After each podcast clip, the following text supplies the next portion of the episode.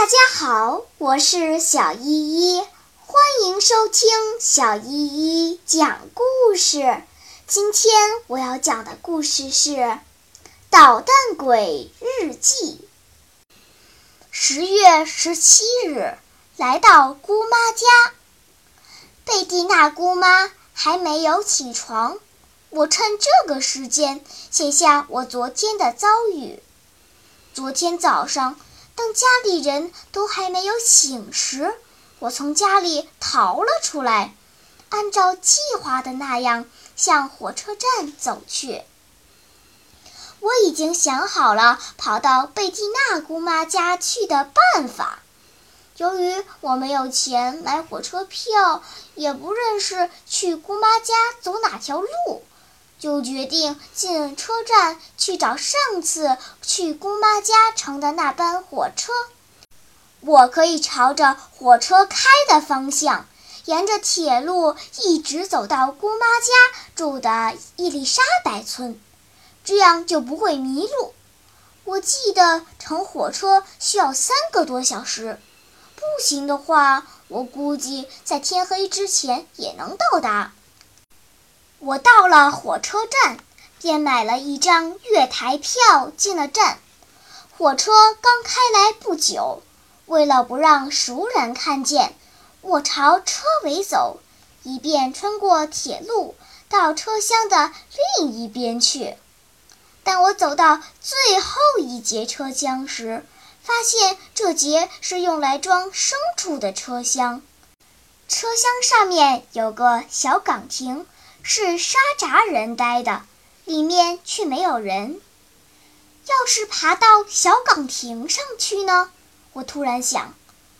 我发现没有人注意我，便迅速地爬上小铁梯，钻进了岗亭。我坐在里面，用双腿夹着铁闸，双手扶着闸盘。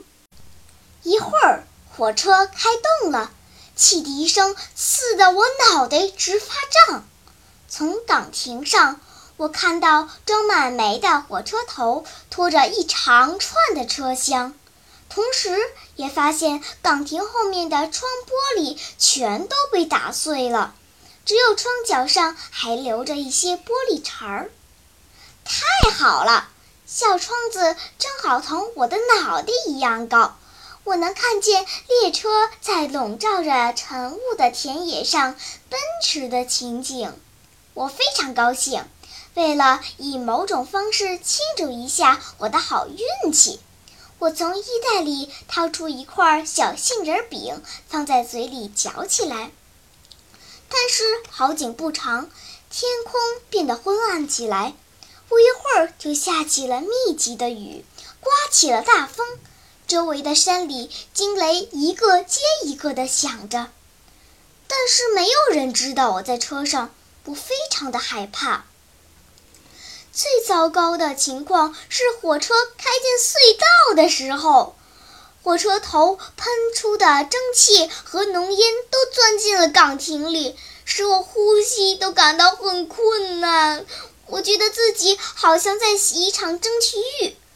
可是，当火车开出隧道后，这场蒸汽浴又马上变成了冷水澡。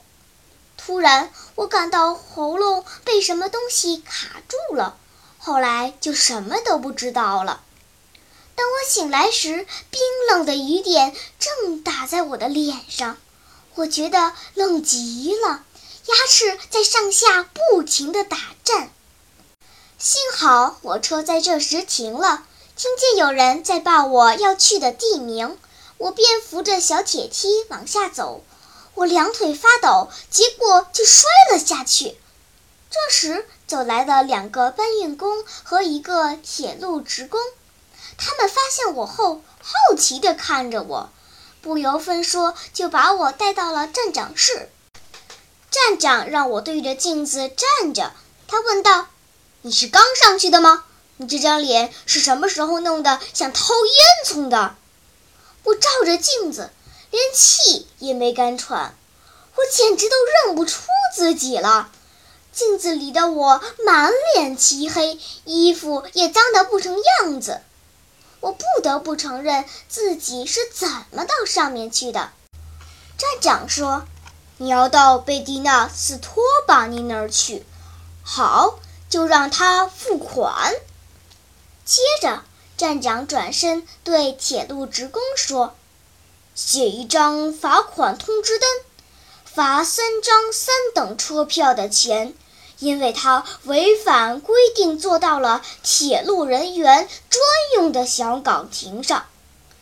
他们竟然要罚我三张车票的钱，我很不满意的说。”既然岗亭上的位子这么贵，那你们起码也应该在玻璃窗上安上玻璃呀！站长听我这么一说，马上就叫来一个搬运工，让他去检查小岗亭。当他们知道窗上没有玻璃后，又给我增加了八十分的罚款，作为我打碎玻璃的赔偿。我害怕他们再把火车晚点或火车头出毛病的费用都加到我的头上，所以就没敢再出声。就这样，铁路职工把我带到了伊丽莎白村。我都形容不出贝蒂娜姑妈看到我像个叫花子一样站在她面前时，她是多么的惊讶！我的上帝呀！这是怎么回事？当他听出是我的声音后，叫了起来：“贝蒂娜姑妈，我会说实话的。”我对他说：“好孩子，一定要告诉我这是怎么回事。”我是从家里逃出来的。从家里逃出来的？怎么？你离开了爸爸妈妈和你的姐姐？但他讲到姐姐时，突然停了下来，好像有什么不舒服似的。我想他大概是想起了姐姐不愿意让他参加舞会的事了。当然，上帝都讨厌那些女孩子。快到屋里来，我给你洗个澡。你看你简直就像一个卖煤的。洗完澡后再告诉我事情的经过。我洗完澡后，贝蒂娜姑妈发现我有点发烧。就把我抱到床上了，姑妈嘟嘟囔囔地责备了我几句，然后让我好好躺着，不要瞎想，在她这儿一切都会好好的。姑妈一直陪着我，我很快就睡着了。今天早上，由于我开了一个好心的玩笑，结果弄得姑妈很不高兴。事情是这样的。姑妈养了一条卷毛老狗，还在窗台上放了一盆龙胆草。姑妈对它们充满了感情，她每天起来就给那盆龙胆草松土、浇水。我看了一眼，它们跟上次我来的时候一样，一点儿变化也没有。今天早上我起得比她早。看见姑妈窗台上的龙胆草，我想了一个办法，让它长得更快，让姑妈高兴高兴。我轻轻地把花盆捧下来，把里面的泥土掏空，然后在龙胆草的主茎上绑一根又细又直的小木条，系在龙胆草的主茎上。再让小木条的一端穿过花盆下面的小孔，接着我用土把花盆重新填满，把龙胆草培好，使得姑妈一点儿都看不出它被动过。我把花盆放回窗台上原来的地方，我蹲在窗台外面，把小木条的另一头攥在手里，等着姑妈起床。五分钟都不到，贝蒂娜姑妈就打开了窗子，开始同龙胆草聊起了天。哦，亲爱的，你好吗？姑妈看了他一会儿，说：“你有一片叶子断了，大概是那只猫弄断的。”哦，这只畜生！你等一会儿，我去拿把剪刀，我要修一修。当他去拿剪刀时，我把小木条往上捅了一点儿，来了，我亲爱的贝蒂娜姑妈回到了窗台边。突然，她的嗓子变了声，她叫了起来：“你怎么眨眼间就长高了呀？是什么使你长高的？难道是我每天早上替你浇的水施的肥？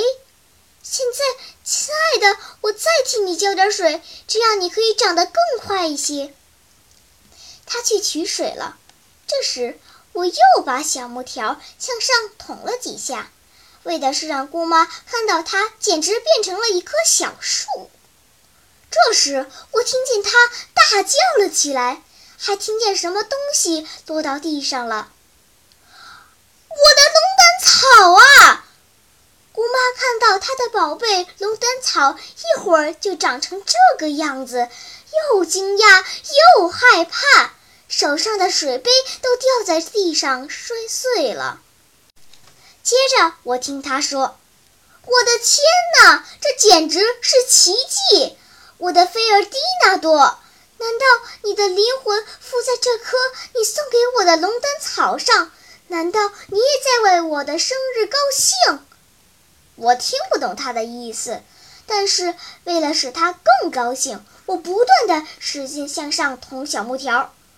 姑妈看到龙胆草不断的长高。也不断的发出啊啊啊的惊叹声。突然，小木条遇到了什么障碍物，也可能是我用力过猛，结果把花盆给弄倒了。花盆掉到地上，摔成了碎片。我抬起了头，看到姑妈的脸色吓人极了。啊，是你！她的声音发抖。马上离开了窗台，提着棍子跑出门来。我见了，撒腿就往田野里跑。过了好久，当我回到姑妈家时，看到窗台上又摆上了盆龙胆草。我想，姑妈补种了这棵龙胆草后，气儿大概也消了。走进客厅，我看见他正在同邮差说话。他一看见我就递给我两份电报，并用庄重的语气对我说：“这两份电报都是你爸爸打来的，他急坏了，他不知道你逃到什么地方去了。我已经给他回了电报，让他乘下班火车来接你走。”接着，姑妈就把我关在客厅里。没过多久。我听见门口传来贝蒂娜姑妈尖尖的叫骂声，她正同一位农民的妻子说话。姑妈不断地骂着：“畜生，没有好下场。”这都是为什么呢？就是因为我同农民的孩子干了捣蛋的事儿。可世界上所有的男孩子都会这样做的，有什么值得大惊小怪的呢？好了，今天的故事就讲到这里吧。什么？你还没有听够呀？那就赶快关注小依依讲故事吧。